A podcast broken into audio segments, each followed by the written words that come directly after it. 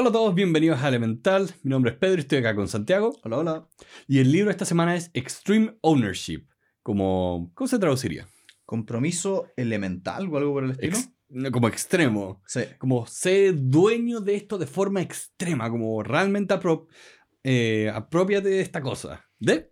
Nuestro amigo Joko Willink. Joko Willink es un norteamericano. Ba- Leif Bain. Leif Bani- Babin. Sí, Leif Babin. Que son dos marinos norteamericanos que son los famosos Navy SEALs que fueron a Irak y en Irak vivieron la guerra de Irak múltiples veces y en ese proceso ellos fuesen capa- fueron capaces de tomar toda una serie de aprendizajes de liderazgo que después trajeron al mundo, entre comillas, corporativo. Entonces, un poco la tesis de este libro es, ¿cuáles son los aprendizajes de liderazgo que aprendí yo liderando equipos en una guerra? Y cómo soy capaz de traer eso al mundo corporativo, etcétera. Sí. Este es un subgénero de libros como de negocios. Que es, Mu- mu- muy, gringo, por cierto. Es- Eso iba a decir, es muy popular en Estados Unidos porque existe esta cultura hacia el ejército que no sé si existe en otras partes del mundo. Sí. Eh, como de respeto y admiración y también estas expectativas de que tú puedes aplicar lo que aprendiste en el, en el ejército a algo como un negocio. Porque sí, porque los gringos tienen esta cultura donde las Fuerzas Armadas son súper celebradas y, por ejemplo, tú te subes a un avión y entran unos cuantos Navy SEALs y el capitán del avión va a hacer un comunicado especial para que la gente le aplauda. Sí. Y la gente le aplaude. Entonces, es una cultura que nosotros tal vez en Latinoamérica no tenemos, no hemos visto, pero que no obsta que pueden haber algunos buenos consejos sobre liderazgo que uno puede aprender. Sí, acá vamos a tratar de rescatar eso porque yo voy a ser sincero, a mí este libro no resonó conmigo, no es un tipo de género que me guste, eh, me, me causa ruido incluso. O sea, en una parte el autor dice como, bueno, hablamos de los periodos entre la guerra de Vietnam y la primera guerra del Golfo como los años de sequía. Y estoy como, Claramente hay un problema y una como en como que, en- como que endiosan la guerra. Sí, entonces a mí eso me hizo mucho ruido y este libro tiene esta estructura donde te cuenta una anécdota, te cuenta un principio y cómo ese principio se aplica a los negocios. Y de hecho es de ese tipo de libros que en la literatura de no ficción, cuando uno no lee novelas, uno se puede saltar páginas, sobre todo cuando esas páginas no te aportan valor. Y este libro lamentablemente tiene muchas como anécdotas de cómo el autor fue capaz de aplicar este conocimiento de la guerra a un negocio y siento que esos ejemplos son muy malos. Sí, Entonces tú te puedes saltar varias páginas de este libro rápidamente porque no son tan atingentes o si lo son, no, no llevan mucho más allá el punto. sí, es un poco esto de nosotros hemos usado muchas veces el término relleno para referirnos a cuando los ejemplos en un libro de no ficción no ayudan, no porque hay libros que, de nuevo, siempre tienes la idea y la explicación y el ejemplo, y cuando están muy bien escritos, es, parte, es como la salsa, es lo que lo hace entretenido, lo que lo hace memorable. Acá fue saltable. O sea, le- después O sea- leíste un, un- uno de los ejemplos, los leíste todos. Ahora, eso no quiere decir que el libro no tenga cosas que uno puede valorar. Por ejemplo, Exacto. Para eso Y- estamos acá, de hecho. Por eso estamos aquí. O sea, este libro parte con el concepto de este compromiso extremo o este hacerte cargo de los resultados, que es el primer principio del libro. Donde a, a grandes rasgos lo que dice es, un buen líder se responsabiliza completamente de los resultados de su, de su equipo, de su organización, y que en cierto sentido, igual me gustó la anécdota, porque muchas veces hemos visto ese jefe que no se hace cargo de lo que ocurrió y que no pone la cara, entre comillas, y culpa a un tercero. Sí.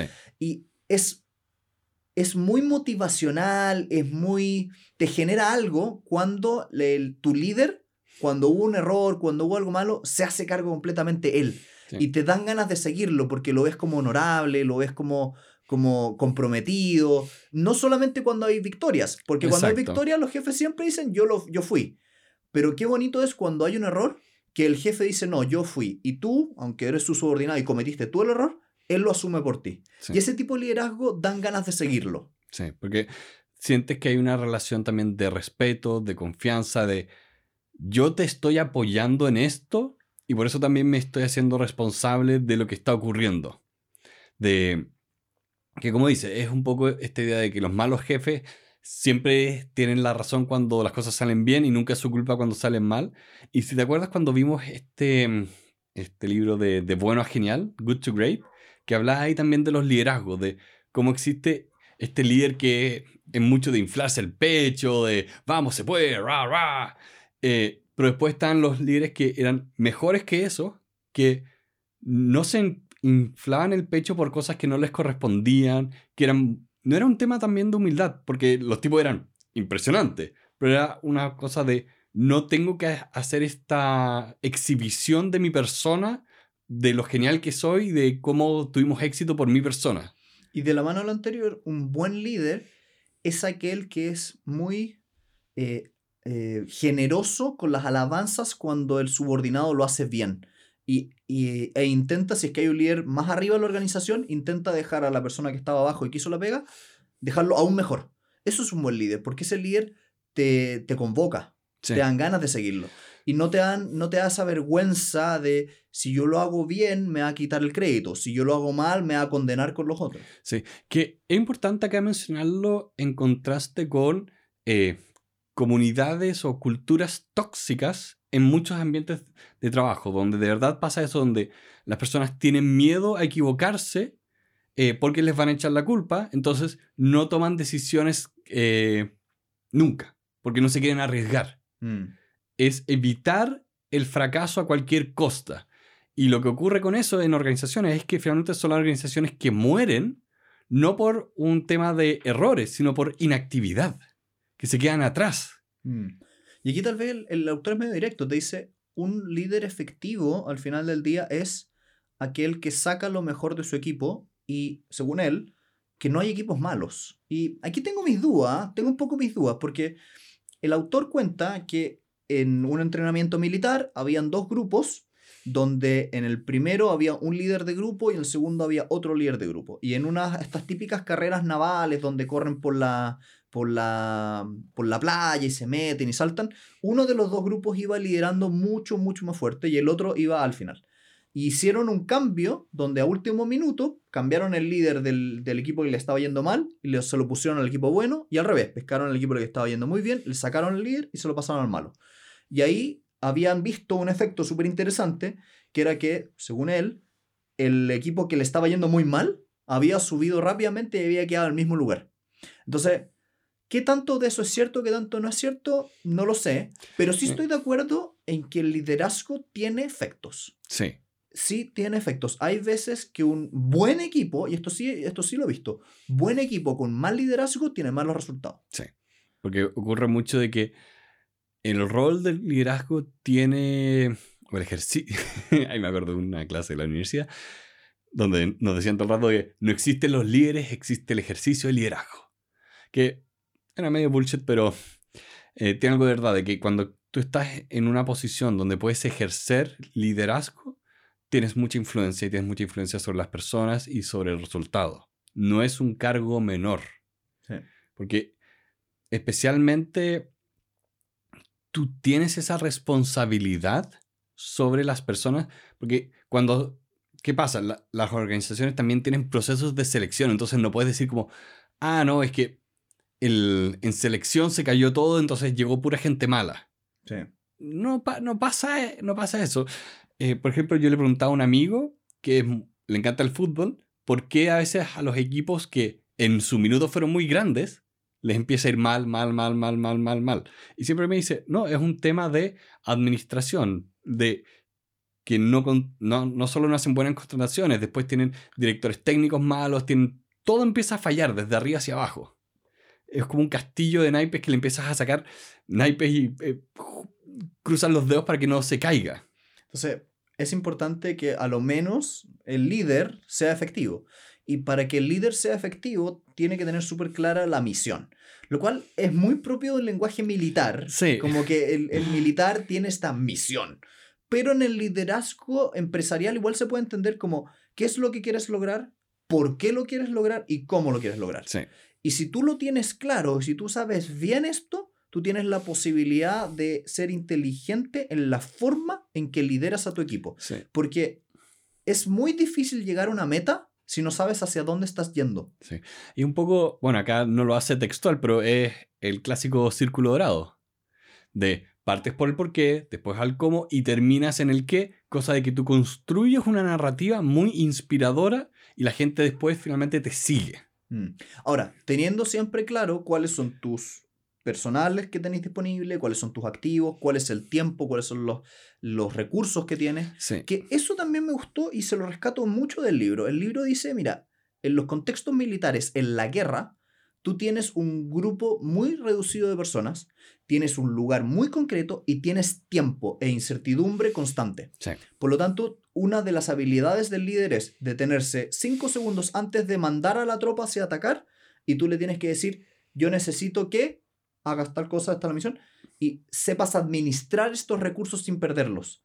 Entonces, ¿cómo eres tú capaz de pescar a la gente de tu equipo en tu organización y no desperdiciarla? Sí. Y al mismo tiempo, entender que tú no puedes ser como, eh, por decirlo en Age of Empires, donde tú estás en el cielo, ves a tus tropas y dices tú anda para acá, tú anda para allá. No, tienes información mucho más reducida. Entonces acá también se trata de empoderar líderes en tu misma organización, cosa que ellos toman también decisiones. Pero acá lo interesante es que, de nuevo, parte con esta idea de la misión, de cuando todos tenemos increíblemente claro qué hay que hacer, por qué lo estamos haciendo, cómo lo vamos a lograr, la toma de decisiones después se hace de forma automática. Todos reman para el mismo lado. Y ahí es interesante porque se habla de liderazgos descentralizados, pero a mí me gusta el concepto del libro de planificación descentralizada, que es distinto. Tú le estás diciendo a la persona, tú tienes un cierto liderazgo, puedes decirle a qué, qué hacer a cada persona. Pero en esto, tú le estás diciendo, parte del plan, este eslabón del plan está en tus manos. Sí. Yo no lo voy a elegir, tú lo vas a elegir. Y esto me encanta porque yo lo he visto muchísimo en las organizaciones. Tú cuando le das las herramientas a una persona para que ella decida cómo hacer el trabajo, se empodera. Sí. Lo hace de una manera eficiente, busca hacerlo rápido, busca hacerlo eh, bien, porque le demuestra a su superior que tiene cierto liderazgo y tiene cosas para hacerlo. Entonces, es muy entretenido pensar el proceso de planificación como una cadena dentro de las cuales tú le pones la meta y tú le pides que él haga los eslabones. Sí, que es importante porque por mucho tiempo se venía con esta idea de la administración científica, que viene literalmente desde la revolución industrial a que tú tienes que administrar cada minuto del tiempo de la persona que está trabajando para que produzca más. Pero mientras hemos avanzado económicamente, ya no estamos todo el día trabajando en una fábrica. Ahora se trabaja en servicios, hay finalmente trabajos mucho más complejos que no pueden sobrevivir si es que tú pretendes ser el amo y señor de todo. Eh, que se ha tratado, o sea, hay mucha literatura como de administración, como para oficinas modernas que siguen la misma lógica arcaica de una fábrica, donde tú tienes que básicamente controlar a la persona hasta cuando va al baño. Sí, y cronometrarlo y ojalá que cumpla ciertas horas de trabajo, no que obtenga ciertos resultados, Sí. que tú le vas a hacer un micromanagement asqueroso a cada una de las cosas que escribe, que hace, que dice, Sí. y al final del día es completa y absolutamente eh, ineficiente. Tanto es así que este autor dice, mira, un líder realmente no es capaz de estar fiscalizando más de 5 o 6 personas. Más allá de eso se vuelve ineficiente. Por lo tanto, estas personas o estas organizaciones súper verticales donde un líder intenta fiscalizar lo que hacen 100 personas, Sí. termina siendo pésimo. Sí, porque finalmente es un poco como, si tú eres ese empleado, le puedes decir al líder, ¿para qué me pides a mí que haga un, eh, Un trabajo. un trabajo si después tú lo quieres exactamente a tu forma y lo terminas rehaciendo? Yo perdí mi tiempo, tú perdiste tu tiempo. Todos perdieron el tiempo. Todos perdimos el tiempo. O sea, hay que ser súper inteligente en el liderazgo de confiar en que tu equipo va a ser capaz de hacer las cosas. Y al mismo tiempo, y el, el autor lo dice, planifica para que ocurran contingencias. Van a haber cambios siempre en todo lo que tú quieres. Y eso es bien loco porque está la creencia de que, las, de que los planes se cumplen tal cual uno los hace. Pero la vida real, creo que ningún plan se cumple tal Sí. como lo hiciste. Es que no te enseñan en ningún lado a planear alrededor de que las cosas no funcionen. Como que no existe esta idea de, ok, vas a trabajar para entregar este informe y tienes que al mismo tiempo trabajar para las cuatro situaciones que pueden hacer que no se cumpla esto. Sí. Eh, que es muy lo que a mí me toca mucho hacer capacitaciones. Entonces, ahí siempre estamos con el tema de, ok, ¿qué pasa si es que esta herramienta no funciona? ¿Qué pasa si se cae internet? ¿Qué pasa si tenemos todas las contingencias calculadas porque tiene que salir bien? Pero de repente pasa una cosa que es como, ok, esto no lo vi venir. Y ahí la complejidad aumenta el problema. Sí. Y en ese sentido, un buen líder intenta simplificar al máximo, sin obviamente dejar ir eh, calidad, pero la complejidad es bien, es bien complicada. ¿Por qué? Vale, la complejidad es complicada. Muy bien. Porque cuando hay problemas y tu organización es compleja, tu problema se multiplica exponencialmente. Sí. Entonces, un buen líder es capaz de simplificar procesos y simplificar problemas para que cuando ocurra la contingencia que va a ocurrir, tú sepas salir de ella de la manera más fácil. Sí, esto lo he visto mucho el autor de mm, eh, El Detective de los Datos. ¿Ya? A mí me gusta mucho, veo su podcast y otras cosas que ha escrito y él habla mucho a veces de, de este tema, de que, por ejemplo, para temas de seguridad, tú empiezas a agregar complejidad a las cosas. O sea que, por ejemplo, ya, voy, tengo una entrada de ventilación para un edificio, voy a poner un sensor para que vea que el ventilador funcione, y un sensor para el sensor, y un sensor para el sensor del sensor. Y lo que ahí él estudiaba era que a medida que agregamos más sistemas de seguridad uno encima del otro, era más probable que uno fallara y nadie Fall- se diera cuenta. Fallaron todo en cascada. Claro, era, por ejemplo, eh, él partía hablando de, eh, si te acuerdas cuando los Oscars se equivocaron de, Sí, de, De- ganador. de ganador, eso pasó porque ahí tenían un sistema donde dos personas tenían los resultados en dos maletas, llegaban por lugares distintos y están a cada lado del escenario pasando tarjetas. Y hubo un error donde la tarjeta eh, que tenía que haber sido destruida de eh, mejor actriz, no la rompieron y se la pasaron incorrectamente a la otra persona. Entonces, y después, ¿qué pasaba? La tarjeta estaba mal diseñada como para que alguien pudiera captar que esto había pasado. Estaba... Todas las medidas de seguridad crearon complejidad y eso hizo, que cayéramos en desastre. Y ahí también habla un poco de, de los procesos de disciplina, como cuál es, la, cuál es el paso a paso que tú tienes con tu equipo y cómo logras que tu equipo cumpla lo que tú quieres. Y ahí hay varios elementos interesantes, pero el que es más importante siempre es el por qué. Los equipos que no saben por qué hacen las cosas se dedican a política, se dedican a echarse la culpa, se dedican a no hacer lo que tienen que hacer. Y me encanta, ¿sabes, por qué? ¿sabes dónde veo mucho esto? En la política. En la política de los países se da muy habitualmente que las personas están dedicadas a culpar al otro, culpar al antecesor, culpar al que viene, culpar al de al lado, en vez de el por qué, el ayudar a hacer algo. Sí. Entonces se traduce en una pelea de egos y en una pelea de, de quién tiene que hacer qué y quién tenía la culpa de haberlo hecho, más que en cómo solucionamos el problema. Entonces yo he visto los últimos cinco gobiernos de nuestro país cómo los primeros año y medio o dos años consisten en culpar al gobierno anterior de un problema Sí. en vez de decir vamos a intentar solucionarlo. Porque también se ha dado, cuenta, se ha dado que se han pimponeado de izquierda a derecha el último año y es impresionante porque es, es literalmente como esta idea de que puede que la historia no se repita, pero rima. Rima bastante. Rima bastante. Pero acá es importante también, y por, por eso esta idea de Simon Sinek del parte con el por qué es tan popular. Porque cuando las personas tenemos esta idea de, de propósito, nos motiva mucho a trabajar en lo que sea. No me acuerdo en cuál libro hablaban, hablaban del job hacking. No, no me acuerdo. En uno de los libros que leímos, creo que era más allá de eh, Beyond Measure, una cosa así, que hablaba de organizaciones, hablaba de esta idea de que tú podías como hackear tu trabajo, donde, ¿qué pasaba? Las personas en un hospital eh, estaban viendo a ver qué tan bien lo hace la persona que limpia. y veían que los que eran más exitosos limpiando también eran los más felices. Y le preguntaban por qué. Y ellos decían, no, no, porque yo soy el responsable de la salud de todas las personas que están en este hospital, doctores y pacientes, porque yo limpio y, me, y veo que todo está estéril. Ese es Why We Work. ¿Why We Work fue? Sí, Ok. ese es el libro. Pero es un poco eso de por qué te haces lo que haces cuando está claro, es motivante, es potente.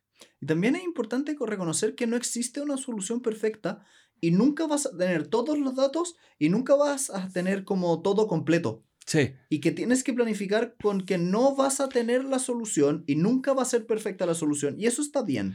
sí, es que es difícil en muchas situaciones decir y reconocer qué es lo que no sabes. Porque si, si dices, no, no sé, ¿por qué no sabes? Y te cuestionan. Y te cuestionan. Sobre todo si eres líder. O, o incluso al revés, el- el- si tienes un mal líder, él te va a cuestionar. Y ahí es donde la gente, en vez de hablar, se quedan callados. Y tienes el problema opuesto. De no saber lo que no sabes. no- exacto. Es bien interesante el no saber lo que no sabes, porque requiere un nivel de humildad importante y hay mucha gente que no sabe que no sabe y habla como si supiera. Sí. El ejemplo típico es ese, ese político que habla sobre una temática que no tiene idea, pero él nunca se ha dado cuenta que no conoce. Sí, como la- a, mí me me encanta un programa como de YouTube donde ven noticias absurdas, eh, porque es entretenido. Entonces, tantas veces he visto casos de gente como eh, diciendo como, no, no queremos que pongan paneles solares en nuestra ciudad porque queremos que se prendan las luces de noche. ¿Qué? O el más extremo como, no, si ponen, si ponen paneles solares va a haber menos sol. Ya. y a esa gente le encanta ser muy ruidosa. Que no. Que, ya más allá de, de que estas son noticias absurdas las que veo, no quiero generalizar. Pero te habla un poco de eh, eso, de no saber lo que, sa- lo que no sabes y actuar con mucha como autoridad al respecto, de todas formas. Ahí el tema de la palabra es ego. Es ego. Y Un, que- mal, un mal líder no tiene bien trabajado su ego. Sí. Y que creo que por cómo funciona la política en general, eh, a nivel general, permite atraer a muchas personas que tienen un gran problema de ego y que no hacen este trabajo de eh, investigar de lo que van a tener que hablar después eh, o reconocer que no saben de un tema. Sí. Porque es muy mal visto que no sepa. Y el problema es que las... yo creo que, que da más respeto ver una persona que admite que algo no lo conoce. Sí. Pero es raro, es Sí. muy raro. Yo no lo he visto muy habitualmente. No, porque se premia que se paren frente al micrófono a, a decir cualquier cosa. O evadir la respuesta. o evadir la respuesta. No, por, por- por eso creo que hay un tema muy como estructural de incentivos que finalmente hace que este personaje termine la mayoría de las veces en la política, porque también no todos los políticos son iguales. Sí. Pero los que, más no- los que nos dan más rabia, creo que van a caer en este campo de que tiene un problema de ego y de no saber. Bueno, y en definitiva, yo, así como para ir dando algunos toques generales, este libro yo diría que es, es entretenido para la gente que le gusta el liderazgo, que le gusta como las historias o películas de guerra, pero no es un libro recomendable para cualquiera. No, porque, o sea, puede generar mucho rechazo eh, la forma en que está escrito, o sea, esa es mi percepción, eh, y también siento que efectivamente se cae en la ejecución de contarte una historia, contarte un principio, por qué estas dos cosas están relacionadas y se aplican a los negocios. Creo que esa parte es débil. Entonces es como, te quiero recomendar el libro, pero Sí, no siento- entero. Siento, que en cierto sentido es medio forzada la bajada desde lo militar a lo corporativo, que es muy Sí. propio de los gringos. Sí, es- A los gringos les encanta aplicar los militar a la organización y es le que- encanta el líder como con chapitas, pero que- es que- no es una relación uno a uno, porque No. al final del día las organizaciones no están en guerra. Exacto, y, y ahí es donde de hecho se cae un poco el, lo que veíamos en The Good to Great, este líder que se infla el pechito, de por qué estás haciendo estas cosas, porque sientes que tienes que hacer este despliegue de fuerza. Y tu despliegue de fuerza vale nada, porque como vimos de hecho en el juego infinito, las organizaciones, la, la economía, los negocios no se ganan. Tú no ganas un negocio. Tú no dices. Microsoft no puede pararse en un. En, En una un esquina. momento en el tiempo y Sí, decir, sí, gané. gané. Apple. Chao, yo te gané. No, Apple sigue haciendo negocios, Microsoft sigue haciendo negocios. No hay un fin. No hay un fin que puedas perseguir y conquistar. En cambio, aquí la guerra tiene una declaración de victoria. Exacto.